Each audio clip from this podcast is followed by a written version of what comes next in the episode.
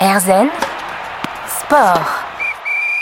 Sur RZN Radio, on est avec euh, Grégory Dubourg aujourd'hui pour parler de euh, l'Ultra Trail du Mont Blanc, l'UTMB, version 100 km, une version de 170 km.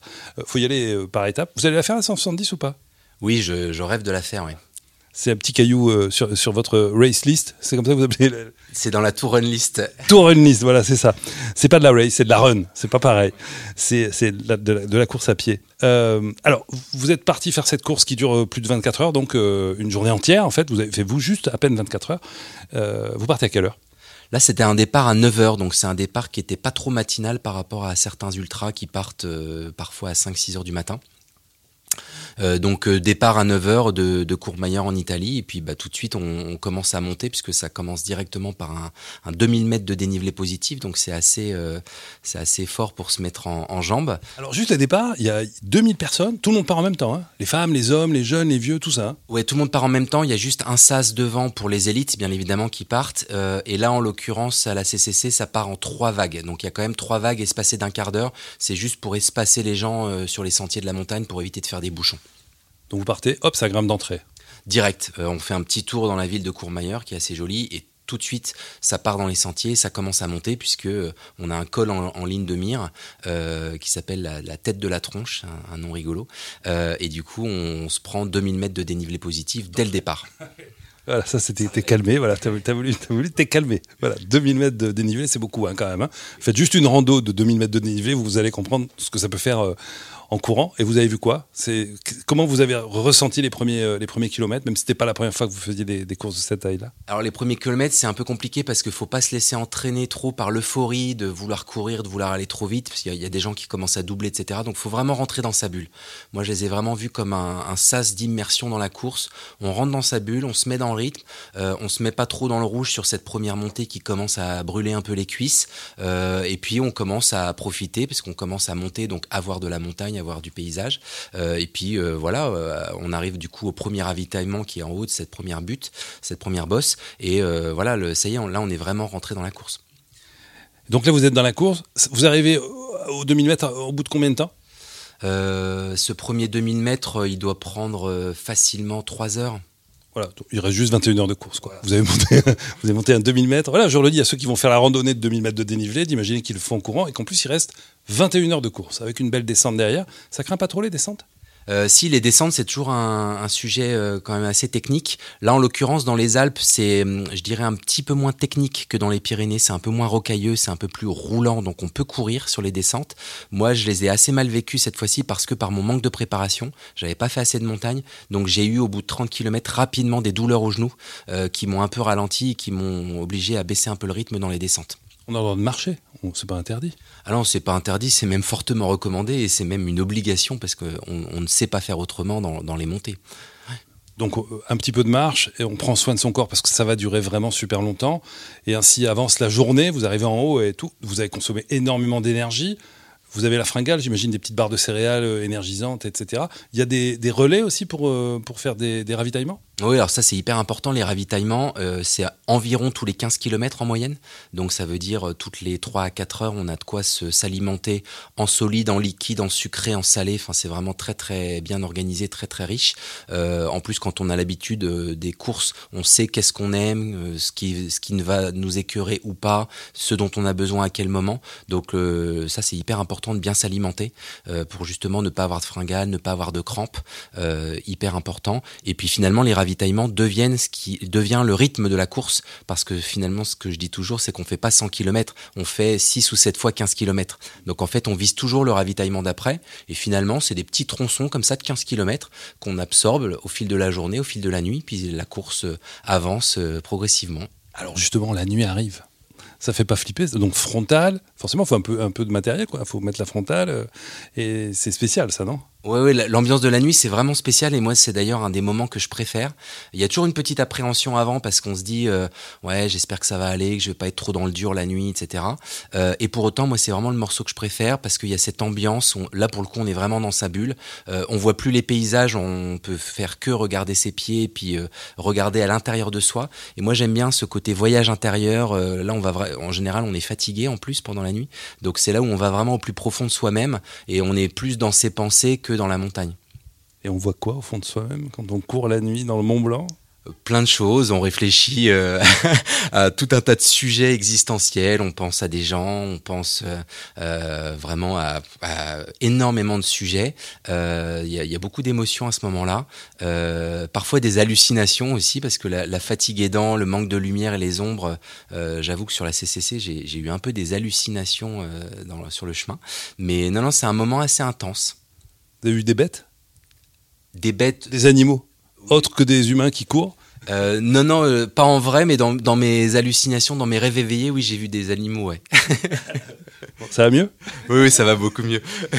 Donc la nuit passe, lever du soleil, j'imagine, c'est magique alors ça, c'est toujours un moment magique, effectivement, parce que le, euh, du coup, on voit vraiment le soleil se lever très, très progressivement. Et là, en l'occurrence, moi, j'étais euh, arrivé à un, sommet qui est finalement le sommet de la dernière bosse en plus. Donc, on sait qu'il y a une forme de libération qui est lorsqu'on arrive euh, à la tête au vent, là, qui est très connue à l'UTMB. C'est la, dernière bosse avant d'arriver à la flégère. Et là, on est à la fois un, sentiment de soulagement parce qu'on sait qu'à ce moment-là, on est à moins de 10-15 km de l'arrivée.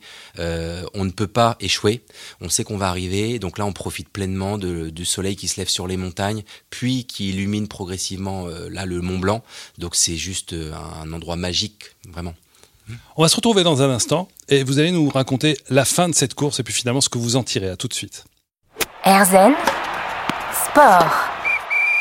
On court autour du Mont Blanc, hein, on s'embête pas sur RZN Radio. Euh, on le fait faire euh, à Grégory qui est avec nous, qui est notre invité pour parler sport et l'esprit sportif de cette course de 100 km qu'il a fait autour du Mont Blanc, l'UTMB, version donc euh, 100 km. Vous nous racontiez, Grégory, tout à l'heure, euh, le départ de la course, le franchissement des euh, cols les uns après les autres, des sommets en fait les uns après les autres, des dénivelés, plusieurs milliers de mètres à chaque fois, avec euh, donc des rencontres, la nuit, des hallucinations, vous nous disiez, et le lever de soleil. Donc, au moment où vous, vous redescendez vers l'arrivée, c'est ça Il vous reste quoi Une quinzaine, une vingtaine de kilomètres? Non, la dernière descente à partir du ravitaillement de la Flégère, elle fait 7-8 kilomètres. Donc elle est, assez courte, c'est que de la descente par contre, donc ça peut être douloureux parce qu'on est vraiment en fin de course, on est à 90 km de course à ce moment-là.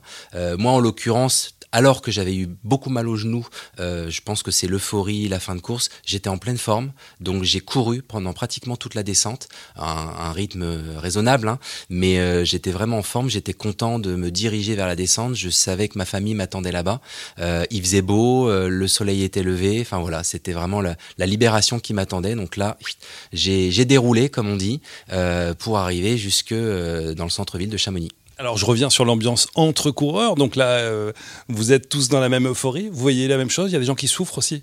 Oui, il y a des gens qui souffrent, hein, qui sont vraiment dans le dur. On le voit sur les ravitaillements. Euh, il y a des, j'ai vu des gens mais qui, étaient des, fantômes, hein, qui étaient vraiment l'ombre d'eux-mêmes, qui, qui avaient le regard dans le vide, qui étaient à deux doigts d'abandonner. Euh, j'ai vu des gens qui vomissaient euh, à la sortie des ravitaillements parce que quand ça passe plus, ça passe plus. non, vraiment, c'est, il y a vraiment tout type de, de niveau de forme. Donc, quand on se sent en forme, on se dit, on a de la chance d'être en forme, on continue. Vous avez senti que vous alliez le finir. Est-ce que vous avez eu un doute à un moment donné euh, sur cette course de 100 km, je le rappelle, dans le Mont Blanc, de ne pas le finir? Jamais.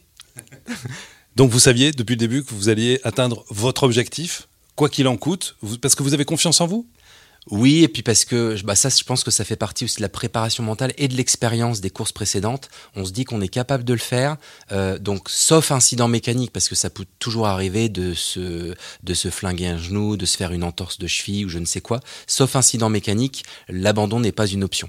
Donc euh, on sait qu'il va y avoir des moments difficiles. Faut juste se dire, faut que je serre suffisamment les dents pendant les moments difficiles pour que ça passe et pour que je puisse continuer. Avant de parler de l'arrivée, et de ce moment libérateur finalement, euh, est-ce que, euh, je me dis, notamment la nuit, il n'y a, pas le risque de se perdre? Euh, non, parce que c'est très très bien balisé. Euh, il y a des balises tous les 30-50 mètres et en plus la nuit, ces balises étant réfléchissantes avec les frontales, on les voit de très très loin. Donc franchement, c'est compliqué de se perdre. Euh, surtout que là, sur les courses de l'UTMB, il y a quand même du monde, donc ce qui n'est pas le cas dans toutes les courses, notamment dans les Pyrénées. Donc la nuit, on n'est jamais tout seul en fait. donc on, on suit quand même un train de coureurs. Vous avez un portable avec vous? Oui, c'est euh, obligatoire, euh, imposé par l'organisation pour des questions de sécurité. Et puis ça m'a permis d'échanger avec ma famille pour euh, leur donner les points de rendez-vous et les horaires de passage aussi. Ah, parce qu'ils sont venus vous retrouver sur des différents points de rendez-vous? Tout à fait. ils sont venus sur deux points de ravitaillement côté suisse, donc à la fin de la première journée, puis sur l'arrivée à Chamonix. C'est génial ça, à chaque fois ça doit être, ça doit être boostant et... Exactement. Papa Exactement, exactement. Quand on sait qu'il y a la ravito qui arrive et qu'en plus on a la femme, les enfants et toute la famille qui nous attend, euh, c'est un énorme boost à la fois pour euh, se dépêcher d'arriver et puis quand on repart du ravitaillement, on est regonflé à bloc. Allez, on revient, le soleil s'est levé, on est à la fin de la course, ça descend. Euh, Il y a une euphorie là qui arrive. Elle arrive à quel moment? Euh, à Chamonix, elle arrive très précisément quand on rejoint les berges de l'Arve, donc c'est le torrent qui traverse Chamonix, parce qu'on sait que c'est la dernière ligne droite. Euh, Il y a déjà beaucoup plus de monde, et là, au, bout de quelques centaines de mètres, euh, on rentre véritablement dans le centre-ville de Chamonix avec les, les rues commerçantes, euh, les terrasses, donc on est vraiment dans le cœur du sujet.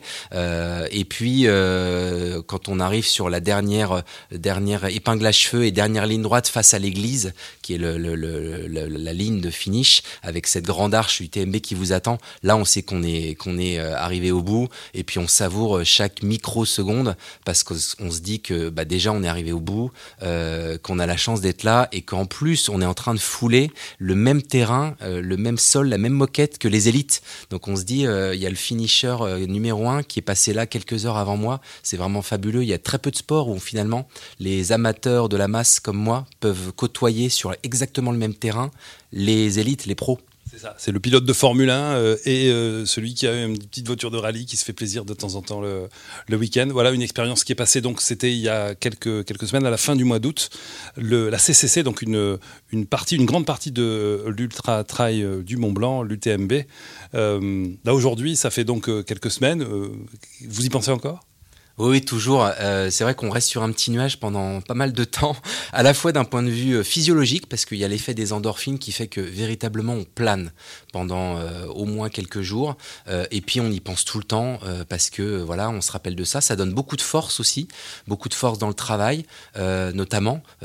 surtout moi qui suis entrepreneur, donc j'ai pas mal de challenges à relever, et sans arrêt, je fais les parallèles entre l'entrepreneuriat et l'ultra trail.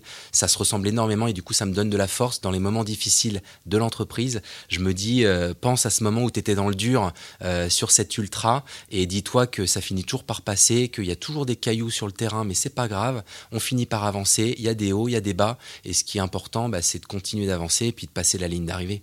Voilà, super. Grégory Dubourg, donc un des euh, 2000 participants. Il y avait quelle proportion homme-femme euh, à la CCC, vous savez à peu près? Euh, je pense que c'est à peu près la même que sur les autres courses. On est sur du 80-20, 70-30, de 70% hommes et 30% femmes. Voilà, 100 km autour du Mont Blanc, entre Courmayeur, Champex et Chamonix, de l'Italie à la France, en passant par la Suisse. Bravo Merci beaucoup d'avoir partagé cette, cette jolie expérience qui doit inspirer beaucoup de coureurs qui en rêvent et qui le feront peut-être pas, ou alors qui vont le faire, ou peut-être que vous allez déclencher à dire Ouais, moi aussi j'y vais. Bon, moi je regarderai euh, sur le bord de la route. Merci beaucoup, Grégory. Merci Roland.